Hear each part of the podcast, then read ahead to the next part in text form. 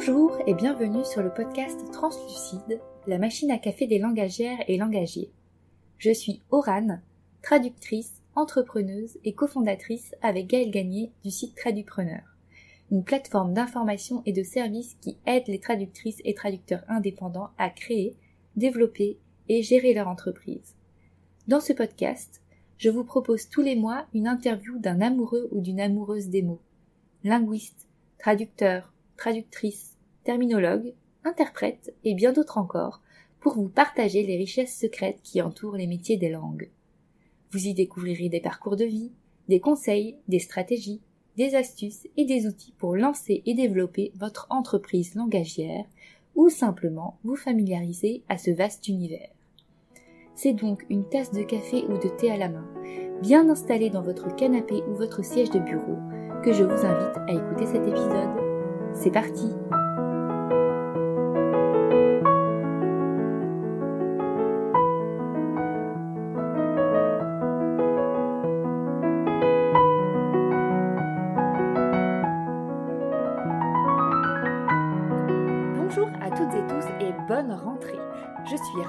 retrouver après deux mois d'absence insoutenable, je sais et j'en suis vraiment désolée, dans un nouvel épisode du podcast Translucide, la machine à café des langagières et langagiers. Et pour commencer cette nouvelle année scolaire sur les chapeaux de roue, en pleine forme et le teint requinqué, je voulais vous proposer un épisode sur la spécialisation en traduction, avec un domaine non des moindres, car mon invité du jour évolue dans le vaste secteur de la traduction médicale. Vous avez d'ailleurs pu la découvrir le 2 juin dernier à l'occasion du panel de discussion stratégie de la semaine de conférence Entreprendre de A à Z organisée par Tradupreneur. J'en profite aussi pour vous dire que vous pouvez retrouver cette table ronde ainsi que tous les contenus proposés lors de cet événement, mais également de nombreux contenus bonus dans trois coffrets disponibles à la vente Inspiration, Action et Transformation. Pour vous procurer le vôtre et faire le plein de bonnes idées pour la rentrée, rien de plus simple. Il vous suffit de vous rendre sur le site de Tradupreneur et un bandeau visible sur toutes les pages vous conduira jusqu'à la découverte, oserais-je le dire, mais oui, du Graal de toute tradupreneuse et de tout tradupreneur, le coffret de la conférence Entreprendre de A à Z 2022. Vous pourrez aussi retrouver le lien vers cette page de vente directement dans les notes de l'épisode. Si vous avez suivi l'événement, vous aurez peut-être deviné que le prénom de mon invité commence par un S, mais pour les autres, je vous donne encore quelques indices. S est spécialisée en orthopédie et en rhumatologie. Elle collabore avec sa binôme de choc, S aussi, sous la dénomination commerciale ProRenata, et le premier langage étranger qu'elle a appris a été le morse. Vous aurez deviné bien sûr, il s'agit de Sophie Dean. Bonjour Sophie. Bonjour Oran. Comment vas-tu aujourd'hui? Eh bien je vais très bien, merci, j'espère que toi aussi. Eh bien écoute, c'est parfait.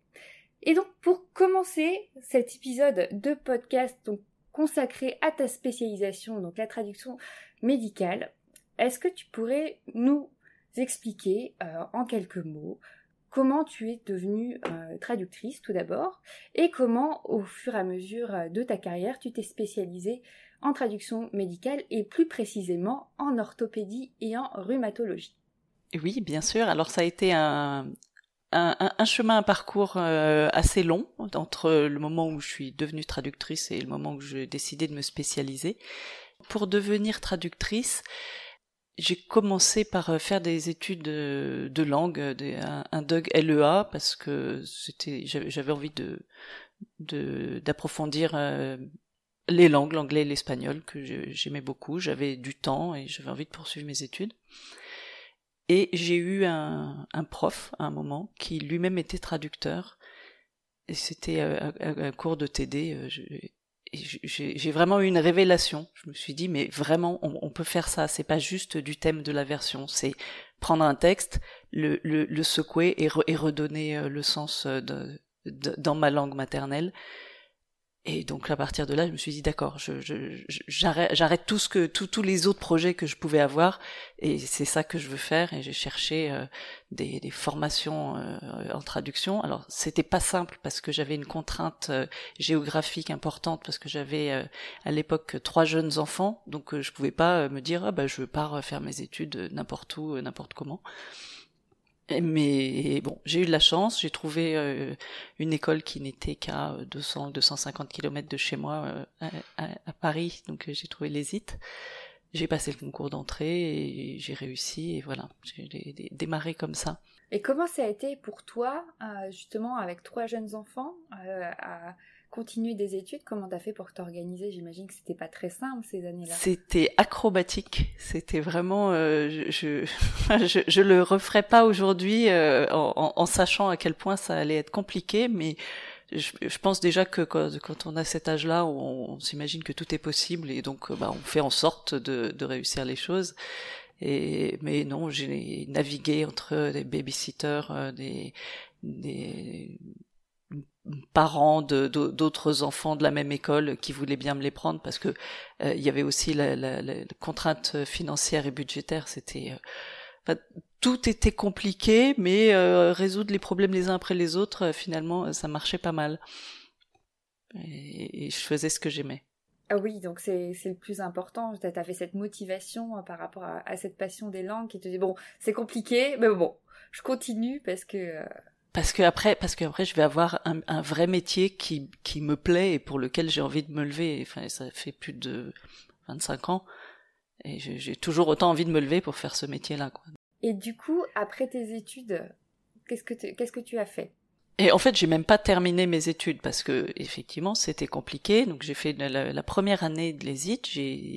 Et pendant l'été, donc je cherchais un petit job d'été. Je me suis dit, ben peut-être un stage. Si en plus ça pouvait être rémunéré, euh, ce serait pas mal.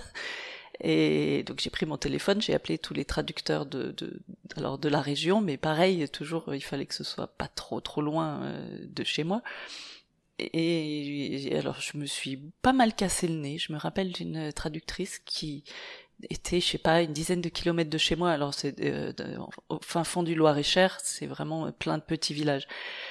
Et, et qui m'a, enfin, elle, elle euh, m'a très mal reçu au téléphone. Je me suis présentée, dit que je, voilà, j'étais étudiante à l'ESIT et que je cherchais un stage.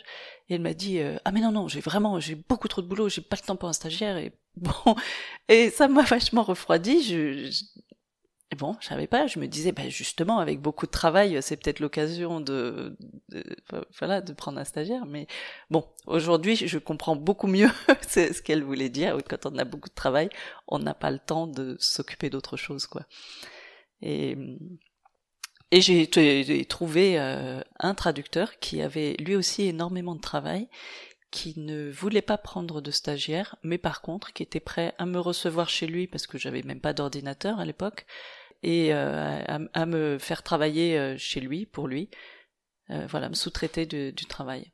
Oui, parce que à l'époque, donc ça fait 25 ans. C'était oui en 98. J'imagine que les hum, ordinateurs c'était des postes fixes ou est-ce qu'il y avait encore un peu d'ordinateurs portables ou pas encore? Il y avait quelques ordinateurs portables, mais c'était pas, enfin il y en avait pas beaucoup. C'était pas, ça venait pas à l'esprit. Si on avait besoin d'un ordinateur, c'était un fixe. Donc tu as eu la chance que ce traducteur t'accueille chez lui et voilà te, te, fournisse aussi les, outils, euh, l'ordinateur et tout pour. Euh, oui, l'ordinateur, une licence euh, Trados, il me semble, oui, qui m'avait. Je sais plus, non. Enfin, c'est venu après, mais oui, j'ai eu cette chance-là et, et il, m'a appris. Alors pas tout ce que je sais aujourd'hui, mais en tout cas, il m'a appris à travailler. Oui, avoir euh, les, les, procédures, les logiciels, comment bien travailler. Euh. Ouais, et, et, qu'est-ce que qu'est-ce que le client attend? Ça, c'est vraiment. Je, crois que c'est quelque chose de très important que que j'ai appris, c'est qu'on a une obligation de résultat finalement. Quand on vend un mot 10, 12, 14 centimes, euh, il doit être parfait. Il doit vraiment refléter les attentes du client et répondre à des objectifs précis. C'est ça. Et, et, si on, enfin, il n'y a pas d'excuse pour que ce soit pas parfait. Euh, voilà.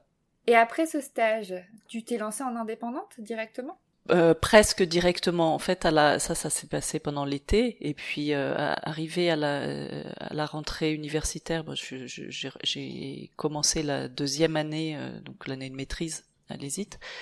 Et bon, c'était euh, encore plus compliqué parce que sur le plan personnel, à ce moment-là, j'avais divorcé, donc j'étais toute seule avec mes, mes trois petits, et donc encore plus difficile. Et par ailleurs, ce traducteur qui continuait à me donner du travail me disait régulièrement, mais si jamais vous arrêtez euh, l'école, moi j'ai du boulot pour vous, vraiment. Donc il y a eu un jour où j'ai dit, ok, euh, on y va, je m'installe à, mon compte et puis et puis je me suis lancée. Tu traduisais quel type de contenu avec ce, traducteur? Essentiellement de l'informatique. La, la, première traduction sur laquelle j'ai travaillé chez lui, c'était un livre blanc pour euh, Windows 98. Ah, c'est marrant. Et, ouais, et, donc c'était assez rédactionnel, intéressant. Et lui, il faisait beaucoup d'informatique, donc forcément, euh, j'en ai eu beaucoup. Donc ça a été finalement ta première euh, spécialisation de fait, parce qu'on t'a proposé, ce traducteur t'a formé et t'a proposé ce type de contenu. Tout à fait. Et c'était pas du tout moi ce que je pensais en démarrant ces études. Je me disais voilà, je, je, je fais cette école, je suis diplômée, je commence par être euh, salarié dans une entreprise de traduction, et après je, me mets à mon compte. Donc évidemment, c'est jamais ce qu'on avait prévu, je crois, la, vie. Exactement, c'est plein de surprises et de rebondissements. Oui, Et est-ce que tu avais, quand tu étais en études, une idée de la spécialisation Vers quoi Quel type de contenu tu avais envie de traduire? Pas du tout. Pas du tout. Et je enfin le, le, le, concept de spécialisation même j'y ai jamais pensé enfin si on avait des cours je me souviens de traduction juridique par exemple ou financière euh, je voyais que j'aimais pas ça. Mais la traduction médicale, ça m'avait pas, ça m'a pas effleuré à ce moment-là. Alors même que j'avais dans, dans, dans, mes études, euh, j'avais un, un, enfin j'avais fait un bac scientifique euh, option euh, sciences de la vie. Euh, une première année d'école d'infirmière, j'étais attirée par le milieu médical. Je... Mais pour la traduction, non, ça m'est pas venu à l'esprit avant plusieurs années, ouais. Et comment ça t'est venu à l'esprit? Comment tu, es rentré justement dans ce monde de la traduction médicale et qu'après tu t'es spécialisé au fur et à mesure en orthopédie et en rhumatologie? Eh bien, je pense que c'est euh, à peu près au moment de la crise de, de des subprimes, 2008, 2009, 2010, où bah, j'ai eu, comme plein de gens, une grosse baisse d'activité. Et je me suis dit qu'il fallait que je change quelque chose à ma façon de travailler et donc euh, c'était aussi le alors le début le début pour moi de, de Twitter, d'internet, des blogs, des, de, la, traductosphère. Euh, et donc j'ai suivi des, des, blogs de, des conseils vraiment intéressants. J'ai rencontré ce concept de spécialisation et je me suis dit mais c'est sûrement enfin c'est une bonne idée, ça m'intéresse. Euh, dans quoi est-ce que je pourrais me spécialiser? Donc j'ai fait le, le, le point de, de parmi ce que je savais faire comme genre de traduction, de ce qui me paraissait, euh, enfin ce qui me donnait envie finalement. Et, j'avais eu plusieurs fois des techniques opératoires d'orthopédie pour un, pour un client, et c'était un truc, au départ j'y connaissais rien, mais faire des recherches là-dedans, rien que les recherches m'intéressaient, quoi. Et tout ce que je découvrais, euh, je me disais, ah oui, super, et je le retenais beaucoup plus que dans d'autres domaines où, que je connaissais pas bien non plus et où je devais faire des, des recherches. Mais là, ouais, j'avais envie. Donc, euh, je me suis dit aussi que les, les donneurs d'ordre, les acheteurs de, finaux de ces traductions-là, c'était des laboratoires médicaux. Il y avait des chances qu'ils aient les reins assez solides et que je puisse faire toute ma carrière sur cette spécialité-là, par exemple. Oui, et qu'ils avaient sûrement aussi le budget pour pouvoir. Euh, voilà, c'est ce que c'est ce pari-là que j'ai fait, oui. Et à partir du moment donné où tu t'es dit, J'aime ce type de contenu, voilà, en orthopédie. Euh, j'imagine que tu as voulu aller plus loin, te former. Comment tu t'y es prise? Bien sûr, parce que du coup, au moment où je me disais, bon, ok, je vais me spécialiser là-dedans, là, j'ai mesuré tout ce que je ne savais pas et, qu'il fallait acquérir pour euh, pouvoir me dire, euh, je, suis spécialisé. Donc pareil, j'ai cherché qu'est-ce que Qu'est-ce qui existe comme formation? J'ai pensé à faire, euh, je sais pas, une première année de médecine en, euh, candidat libre. Enfin, je, ne sais pas du tout si c'était possible même, mais, ou quelque chose comme ça. Et euh, j'ai trouvé euh, bah, le congrès de la SOFCOT, qui est la société française d'orthopédie, de, chirurgie orthopédique et traumatologique, et qui avait lieu pas longtemps après, genre deux, deux, mois après le moment où je me suis mise à chercher. Donc c'était à Paris, donc c'était pas loin. Il y avait, ça cochait plein de cases ce congrès, à part celui du du coût de l'inscription qui était vraiment hors de prix. Tu te rappelles euh, à combien c'était à l'époque? Non, je me rappelle pas. Je sais qu'aujourd'hui c'est entre 500 et 600 euros pour un, non-membre.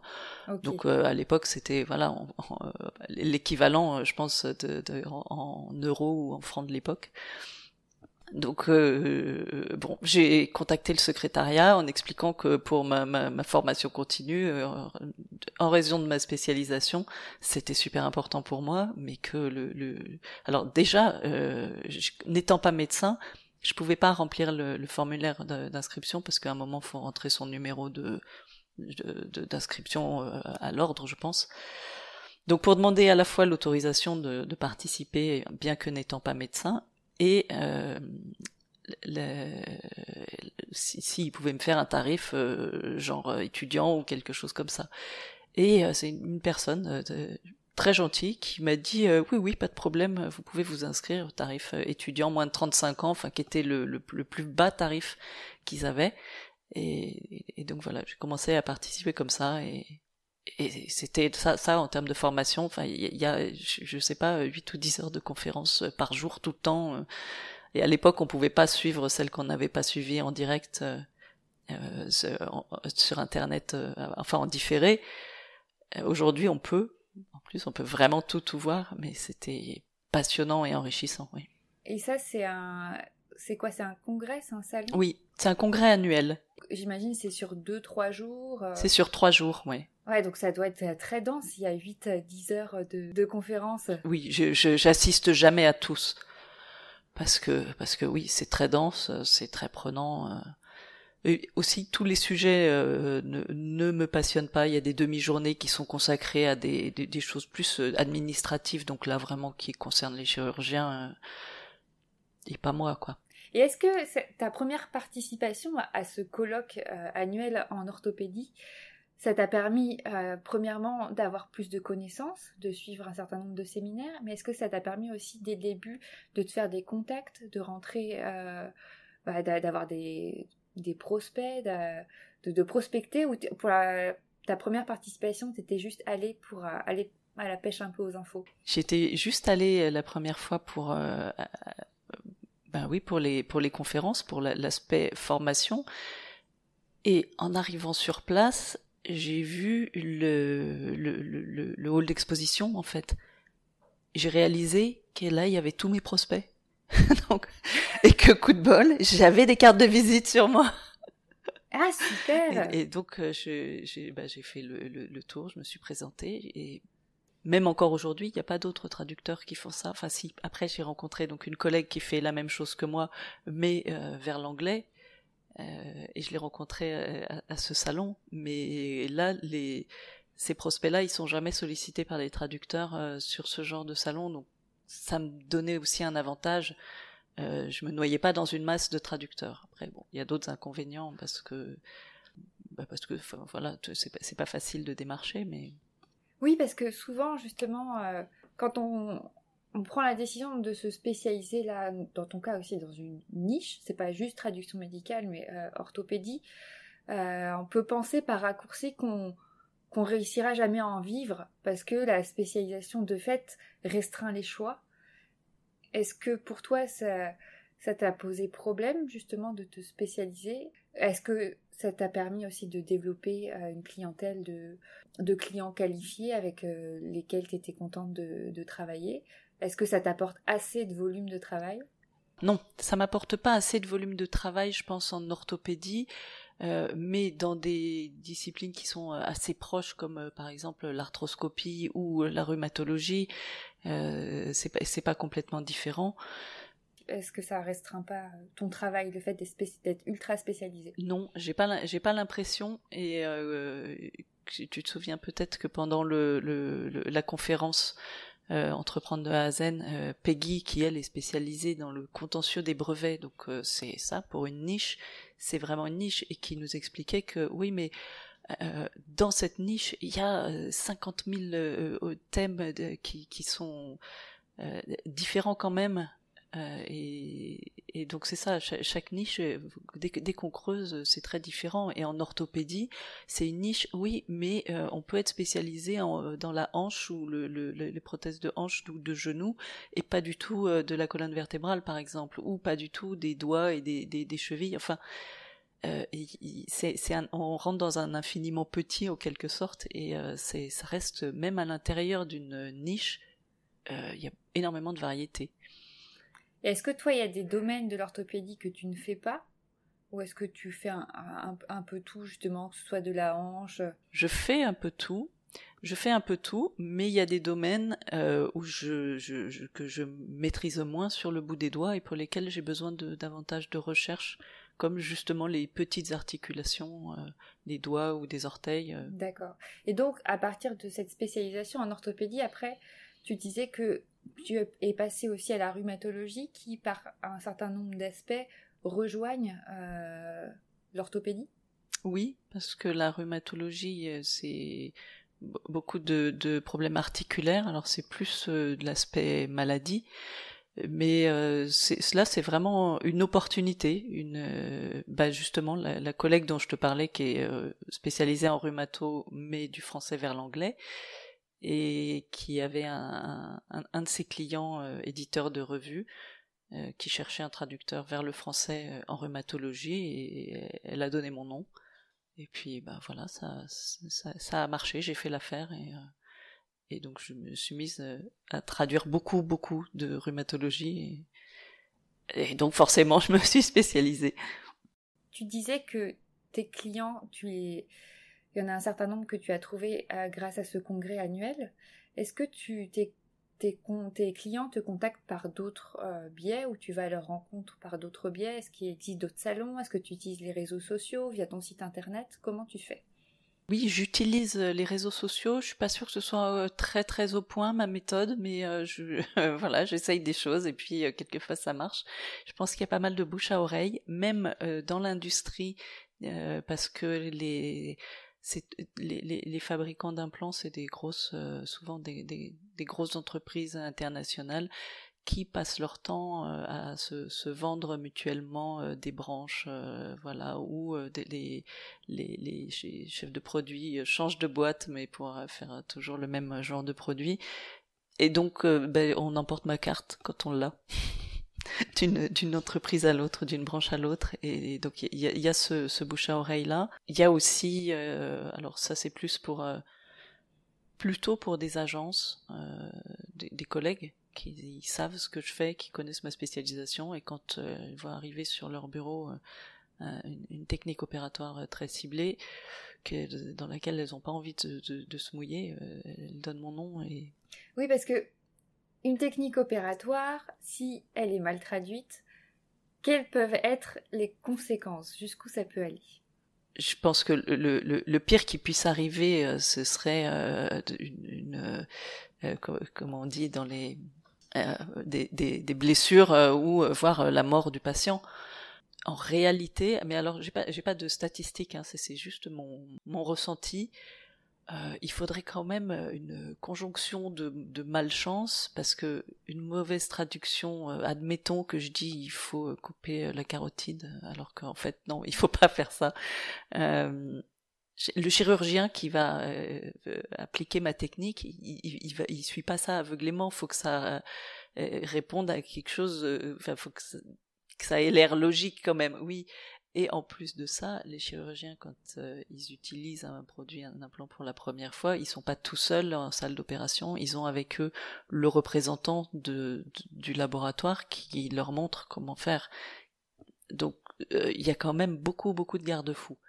Ouais, on n'est pas à l'abri d'une erreur, mais je crois pas que ça puisse euh, que, des, quelque chose de grave puisse découler vraiment d'une erreur de traduction. Mais je, je sais pas même pas si j'ai le droit de dire ça. En tout cas, dans ce que tu as pu euh, remarquer dans ta pratique, tu vois que quand même il y a un certain nombre de, de choses qui sont mises en place pour éviter, euh, pour éviter le pire. Et heureusement, heureusement que ça, ça ne dépend pas que euh, d'une bonne traduction et que bah, pour la mise en place du, pour la première fois d'une procédure, il y a aussi d'autres personnes qui accompagnent le chirurgien et qu'il n'est pas juste un texte à suivre. Bah oui, oui, oui. Ça semble assez logique d'ailleurs. C'est, bah oui, c'est même rassurant, ouais. On se lance pas avec un tuto YouTube mal traduit. Non, je pense qu'il il vaut mieux pas. Et donc, tu travailles maintenant en collaboration avec Sandrine Constant Scagnetto. Depuis quand vous collaborez ensemble et comment est né votre partenariat? Euh, vraiment informel, mais plus, euh, bah tiens, j'ai ça à traduire, est-ce que tu peux me relire? Et inversement. Euh, depuis, je sais pas, début des années 2010, il me semble.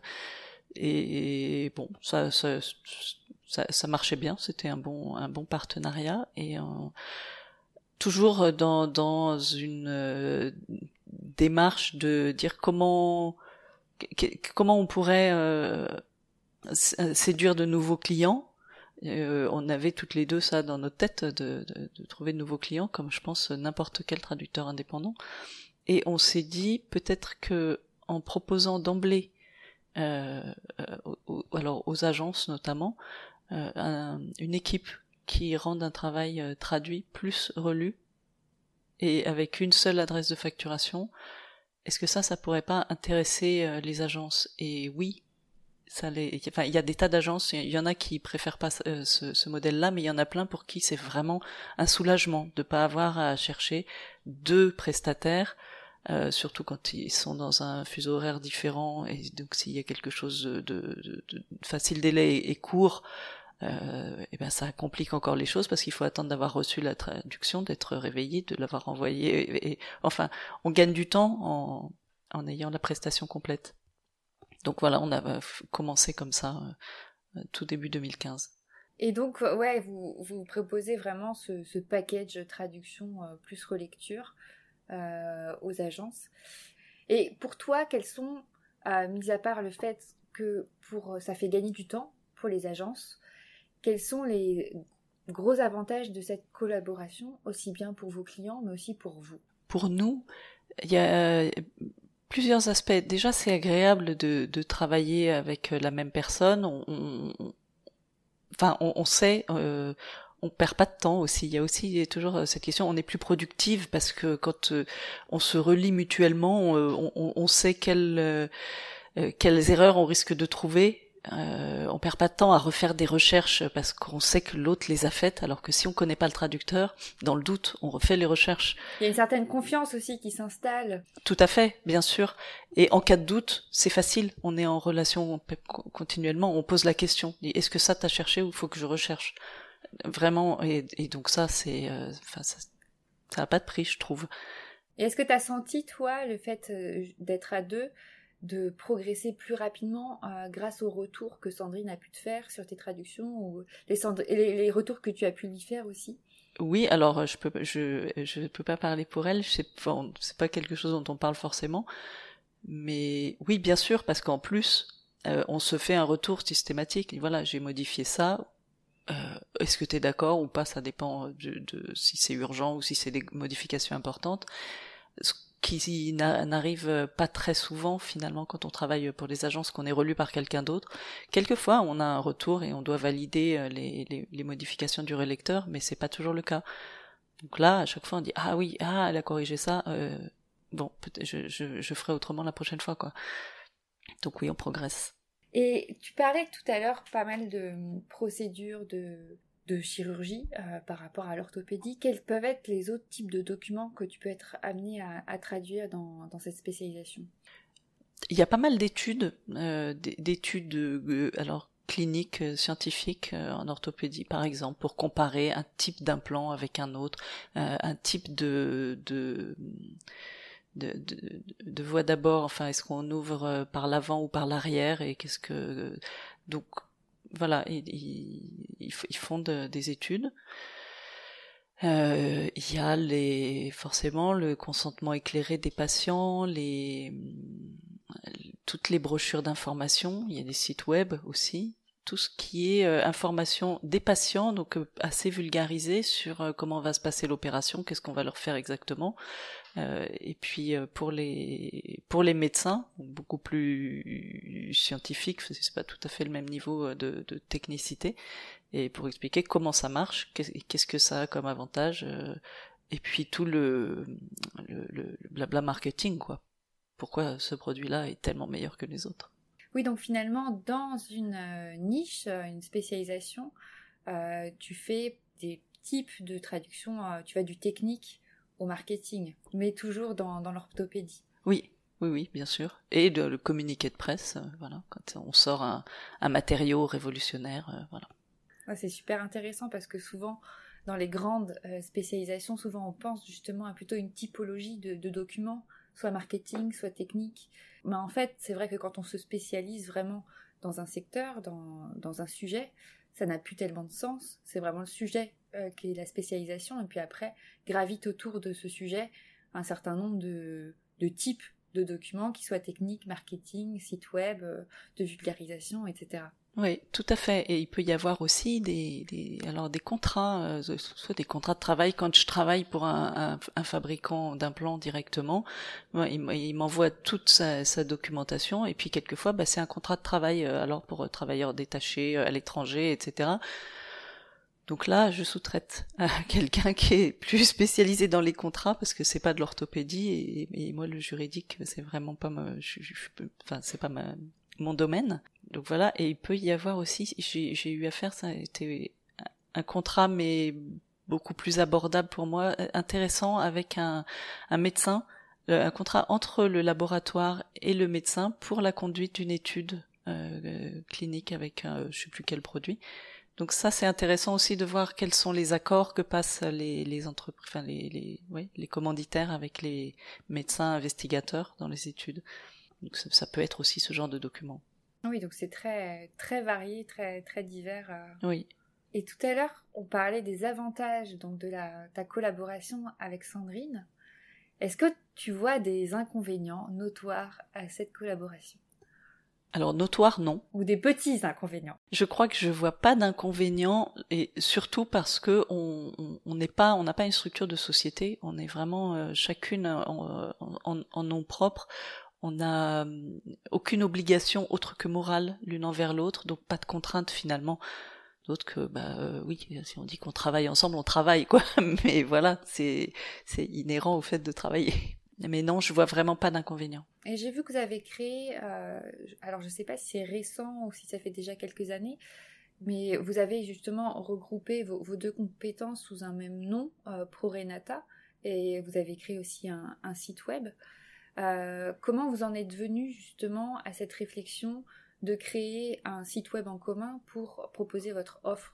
Mais Justement, c'était évident parce que pour proposer euh, le, le, le, binôme, le travail d'équipe, la, prestation euh, complète traduction et relecture, ça nous paraissait évident de lui donner un nom.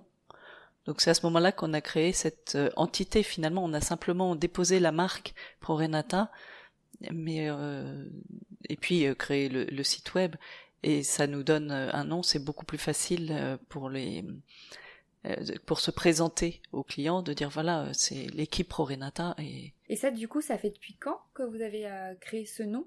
Début 2015. Donc en fait, finalement, dans les premières années de, de votre collaboration? Oui, oui, oui, c'est ça. Quand on a décidé de, de proposer un service conjoint directement, c'est là qu'on a créé tout en même temps. D'accord. Et donc vraiment, euh, Pro Renata, donc c'est c'est une marque, euh, c'est une équipe, et après qui dessert. Euh, vous avez chacune votre entreprise individuelle, mais ce n'est pas une société en soi. C'est vraiment un regroupement de de deux entreprises individuelles. C'est ça.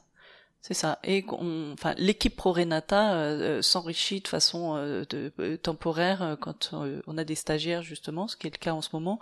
On en a eu une l'année dernière, donc il y, a, les deux traductrices seniors, mais on peut avoir aussi euh, d'autres personnes qui travaillent avec nous sur certains projets. Donc toi maintenant, tu parfois tu euh, accueilles des stagiaires. Tu, tu, arrives à trouver le temps, comme tu disais tout à l'heure, que tu comprenais euh, quand tu as appelé justement cette traductrice qui a été un peu sèche au téléphone et, te dire qu'elle avait pas le temps, qu'elle avait trop de travail et que sur le coup tu avais trouvé ça un peu, ça t'avait un peu surprise et que maintenant tu comprenais mieux. Alors, est-ce que tu peux un peu expliquer? Oui, c'est pas la première fois. J'ai, euh, depuis que j'ai commencé, euh, j'ai, eu euh, deux fois une stagiaire quand ou un stagiaire quand j'étais toute seule. Et en fait, le fait d'être avec Sandrine, le fait d'être deux à l'encadrer, même si dans les faits il y a qu'une seule, il y en a qu'une de nous qui est le maître de stage et le, responsable devant l'université. Enfin, c'est beaucoup plus souple, beaucoup plus facile. Enfin voilà, là par exemple pour cet enregistrement, je, j'ai dit, je leur ai dit à Sandrine et à Fanny, débrouillez-vous sans moi. Fanny, si tu as des questions, tu vois avec Sandrine, parce que là, je suis, je suis complètement déconnectée de 10h à midi, et voilà. D'accord. Donc, euh, on... Donc tu as quelqu'un qui peut prendre le relais. Euh, c'est ça. Et ça, ça te permet de te dégager du temps aussi. Euh.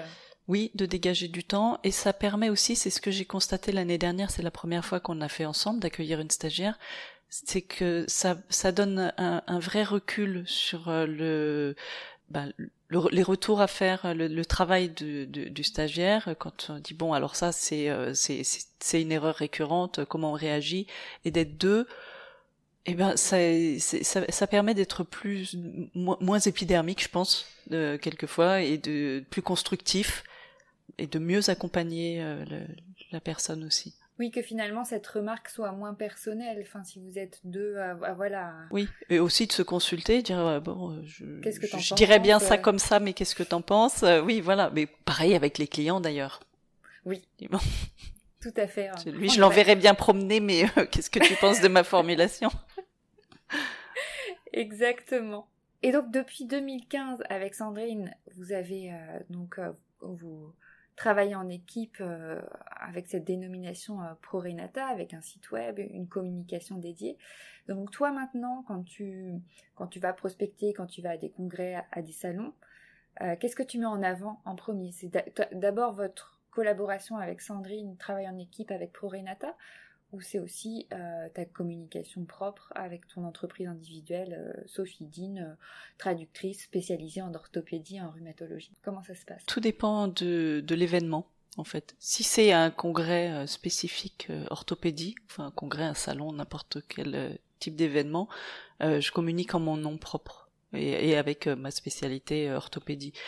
Euh, tout le reste, alors soit on y va ensemble avec Sandrine, on est allé au, congrès de la, Société française de rhumatologie l'année dernière, peut-être on s'interroge si on va le refaire cette année. Euh, donc quand on est ensemble, bah voilà, on est ensemble. Ou alors, euh, oui, je suis allée à une conférence. alors c'était plus de, c'est Mid Central Europe qui a eu, eu, lieu à Prague en 2019, je crois, et où là, ça réunit des des traducteurs indépendants et des agences. Et, donc là, oui, j'ai proposé mes, mes services et euh, enfin ceux de, de, du collectif parce que ça avait du sens. Donc ça dépend. Donc en bonne traductrice, voilà, ça dépend du contexte. C'est ça, ça dépend du contexte. On est bien d'accord. C'est ça. Bah, merci euh, beaucoup Sophie d'avoir répondu à toutes mes questions par rapport à donc à ta spécialisation, à ta collaboration euh, avec Sandrine, à votre manière euh, de communiquer parce que c'est vrai que bah, parfois quand on est on est tout seul à, commencer aussi sa carrière de traducteur ou de traductrice, avoir des exemples comme toi, ça peut inspirer beaucoup de personnes pour pour la suite.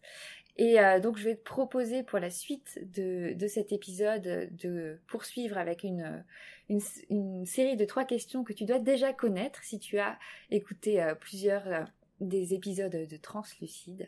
Mais je vais quand même te les dire pour les personnes qui nous écoutent et qui ne les connaîtraient pas encore. Donc la première question, c'est de savoir quelle ressource ou quel outil numéro un tu conseillerais à une tradupreneuse ou à un tradupreneur alors que ce soit dans le cadre de ta spécialisation en traduction médicale ou tout simplement de euh, ta profession euh, de traductrice. C'est euh, un petit peu difficile parce qu'il y a des ressources, il y, en a plusieurs qui me semblent indispensables. Je crois qu'en tant que tradupreneuse ou tradupreneur, le, ce qui a le plus changé ma façon de, gérer mes, mes, projets depuis quelques années, c'est LSP Expert. Ah, on est bien d'accord. ça m'a changé la vie, surtout avec les, confinements et le fait d'être euh, ben, nomade ou en tout cas de pas toujours travailler au même endroit, d'avoir un système qui est fiable et qui est, toujours à jour sans avoir à faire euh, déménager des fichiers d'un ordinateur à l'autre, ça n'a pas de prix. Oui, et d'ailleurs, euh, si vous ne connaissez pas encore le logiciel euh, LSP Expert, Caroline Brice, donc euh, cofondatrice du logiciel, est passée dans le podcast il n'y a pas très longtemps. Et donc, si vous voulez tout savoir sur le logiciel, il y a l'épisode 8 du podcast qui est consacré à Caroline euh, comment euh, cet outil a été créé et les différentes fonctionnalités euh, que cet outil propose. Et tu parlais que c'était difficile pour toi de choisir voilà un outil ou une ressource spécifique. Est-ce que tu en as d'autres à conseiller? Ah, je, ben, je dirais MemoQ. MemoQ. parce que c'est mon outil préféré. Euh, voilà.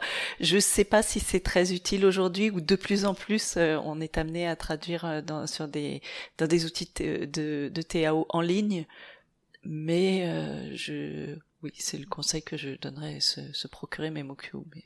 Bah en tout cas quand on travaille avec des clients directs, c'est de toute façon il, faut que l'on ait un outil dédié. Donc c'est vrai que MemoQ, Trado Studio voilà. Pour moi, c'est vraiment, de toute façon, c'est les deux leaders du marché.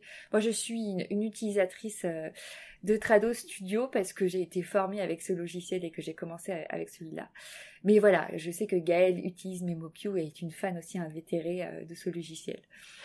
oui, mais euh, moi, j'ai été formée aussi à, Trado Studio et enfin Trados tout seul d'ailleurs avant qu'il devienne studio il y, a très très longtemps quand on a commencé à travailler ensemble avec Sandrine, euh, moi j'étais sous studio que je maîtrisais parfaitement et elle sous MemoQ.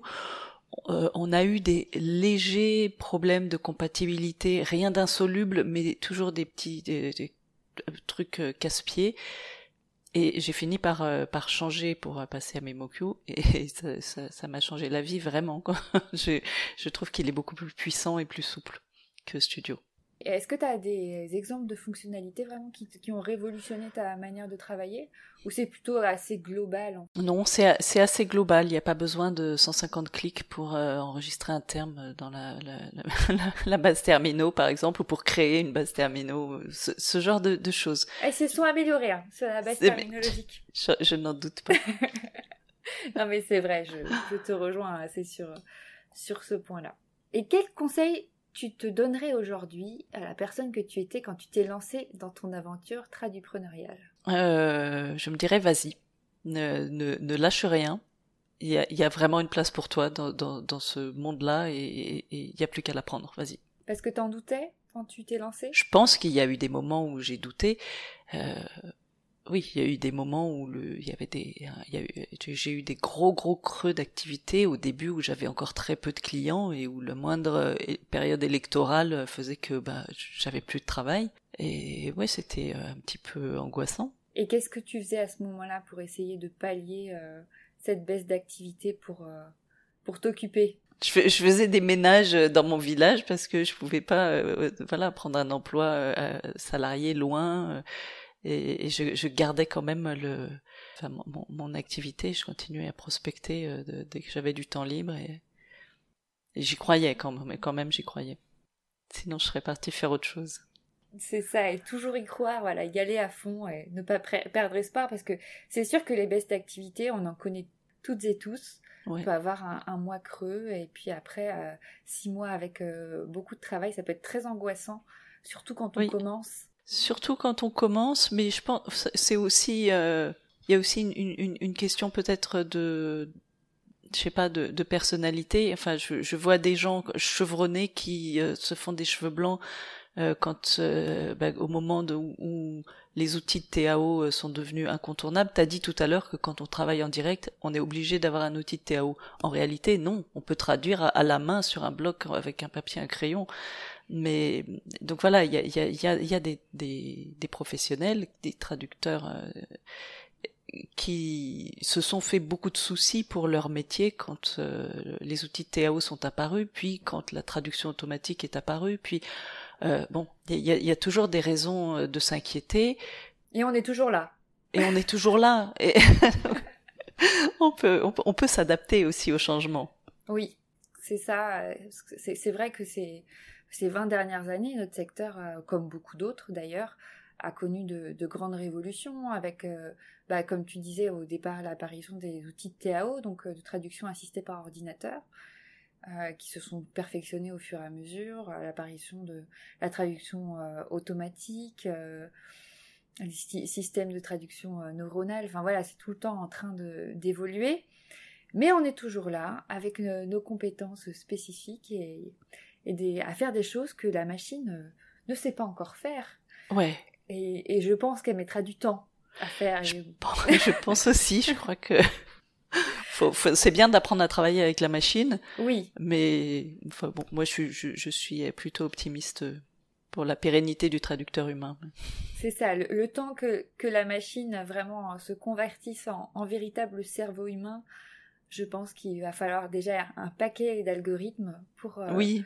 pour lui apprendre tout ça, parce que voilà, je pense qu'on a encore un bel avenir devant nous. Je pense aussi. Et je crois que tant que tant, que les machines ne seront pas capables de rédiger les documents sources, déjà, la, traduction automatique pourra pas être euh, parfaite. Alors c'est déjà le cas sur certaines choses où la machine sur certaines choses, oui. Peut voilà, euh, il y, a eu des tests justement sur des articles de mm. blog, sur euh, qui, étaient assez concluants, mais il y a toujours des, des, cas de figure où ça ne fonctionne pas du tout. Oui. Bah, je pense notamment au sous-titrage. Alors, c'est de plus en plus utilisé à, première étape avec euh, parfois une traduction automatique, mais il y a toujours de l'humain derrière euh, par rapport à des soucis techniques, de nombre de caractères, de vitesse de lecture. En fait, euh, toutes ces choses que le que l'esprit humain peut peut prendre un, certain nombre de paramètres différents et compiler d'une certaine manière que que la machine bah, faut, faut vraiment lui, lui, indiquer les différents cas de figure. Si on n'y a pas mis toutes les possibilités possibles, elle, n'est pas très créative. C'est ça. c'est ce qui lui manque. Heureusement, voilà. Pour être humaine, finalement. Notre créativité humaine qui nous sauve. Ouais. Et si là, tu te transformes en magicienne, tu as une baguette magique, c'est quoi le cliché que tu aimerais voir supprimé euh, concernant la traduction médicale?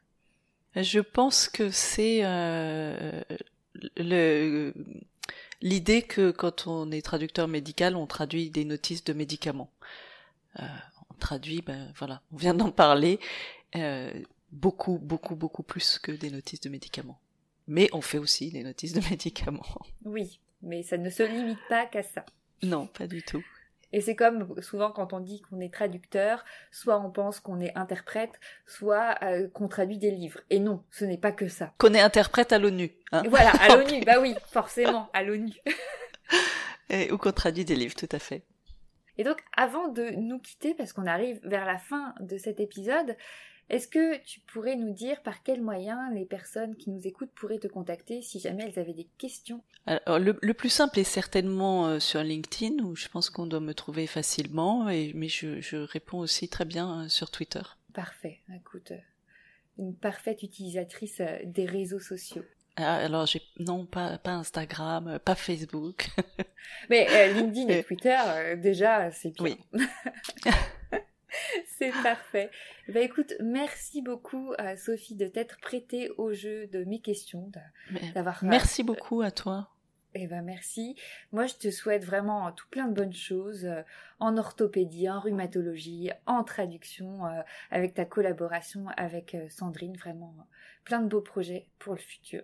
Merci beaucoup Oran.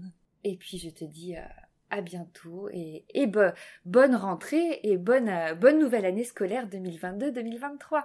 Merci et à toi aussi, bonne rentrée et plein de nouveaux projets. Merci beaucoup Sophie, à bientôt. À bientôt.